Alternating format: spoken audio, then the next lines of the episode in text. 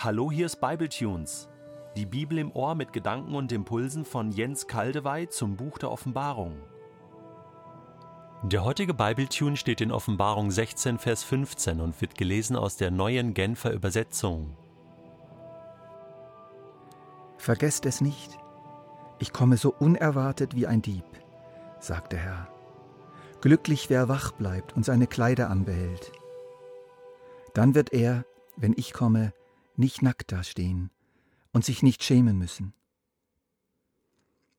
Dieses Zwischenwort ist eine speziell für die Gemeinde und damit speziell für uns, die wir hier und heute die Offenbarung hören, eingeschobene Botschaft. Das geht uns wirklich speziell an. Mitten in diesen letzten großen Gerichten über die Erde ertönt plötzlich diese Stimme, die uns ganz persönlich anspricht. Hören wir sie? Hören wir sie mit unseren Ohren und mit unserem Herzen? Der Herr selbst spricht sie. Jesus steht vor uns und spricht uns an und schaut uns dabei in die Augen. Vergesst es nicht. Ich komme so unerwartet wie ein Dieb. Glücklich wer wach bleibt und seine Kleider anbehält. Dann wird er, wenn ich komme, nicht nackt dastehen und sich nicht schämen müssen. Siehe, so heißt es in der Elberfelder Übersetzung.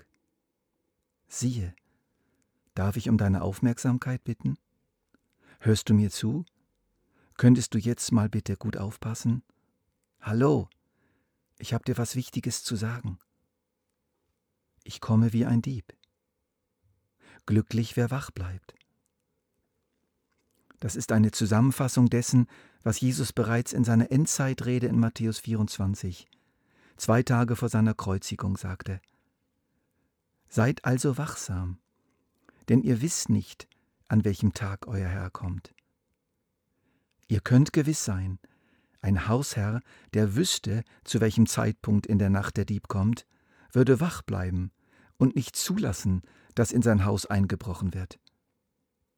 Darum haltet auch ihr euch ständig bereit, denn der Menschensohn kommt zu einem Zeitpunkt, an dem ihr nicht damit rechnet.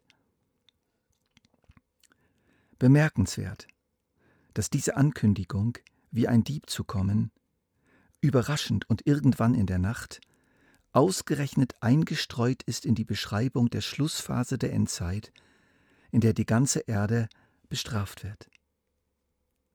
Das heißt doch, dass in diesen Zornesschalengerichten Jesus sozusagen schon da ist.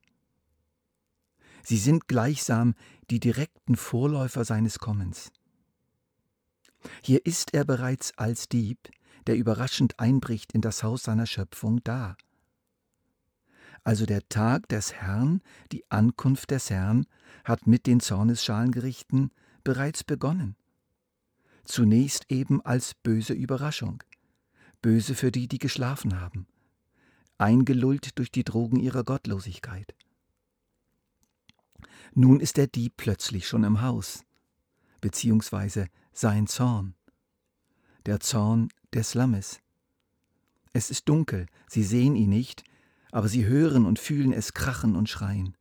Das ganze Haus bricht zusammen, und alles wird ihnen weggenommen. Doch die, die gewacht haben, lange schon, geraten nicht in Panik. An den Winkeln und Kammern des Hauses, wo sie hocken, geht das Ärgste vorüber. Denn der Einbrecher sieht sie, der Herr kennt die Seinen, auch wenn sie ihn noch nicht sehen. Von ihnen nimmt er nichts, ihnen schadet er nicht, sein Zorn gilt nicht ihnen. Natürlich ist das sehr bildhaft gesprochen, aber ich hoffe, ihr versteht, was ich meine. In 1. Thessalonicher 5 heißt es, also lasst uns nun nicht schlafen wie die übrigen, sondern wachen und nüchtern sein. Wir aber, die dem Tag gehören, wollen nüchtern sein, bekleidet mit dem Brustpanzer des Glaubens und der Liebe und als Helm mit der Hoffnung des Heils. Denn Gott hat uns nicht zum Zorn bestimmt, sondern zum Erlangen des Heils durch unseren Herrn Jesus Christus, der für uns gestorben ist, damit wir, ob wir wachen oder schlafen, zusammen mit ihm leben. Das passt gut zu unserer Stelle. Wir sind nicht zum Zorn bestimmt. Also Glücklich, wer wach bleibt. Aber was heißt das? Unablässige Aktivität? Dauernder frommer Stress? Dauernd aufpassen, dass einem die Augen nicht zufallen, wie es mir mit meinen zahlreichen Nachtwachen als Krankenpflege erging?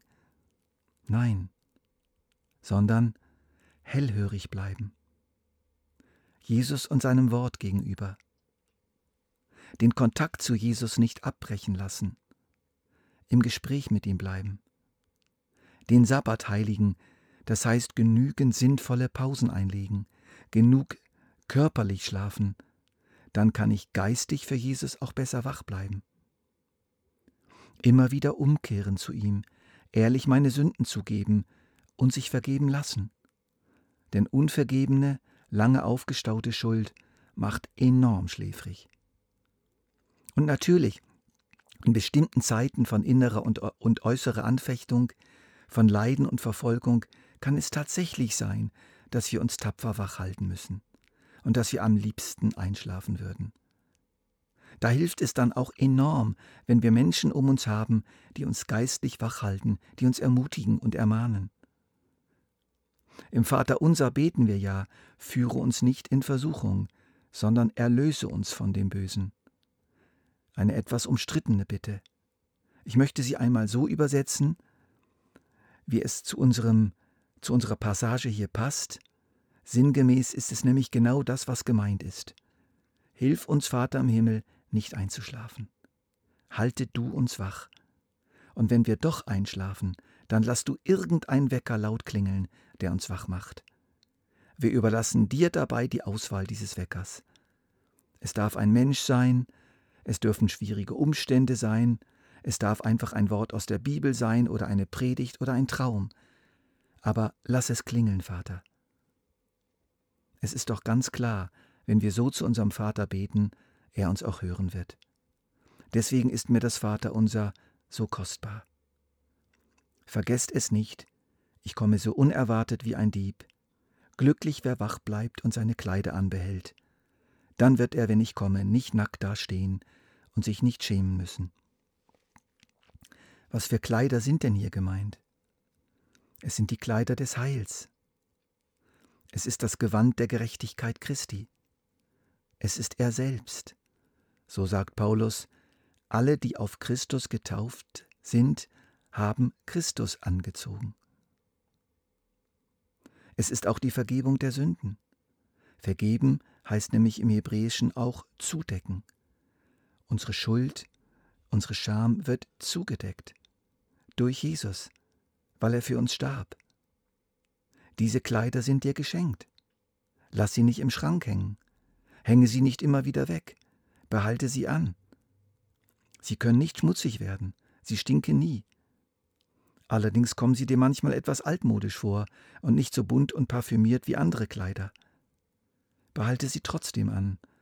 Und wenn Jesus dann kommt, in seinen Vorläufern und dann ganz sichtbar, dann bist du bereits perfekt bekleidet.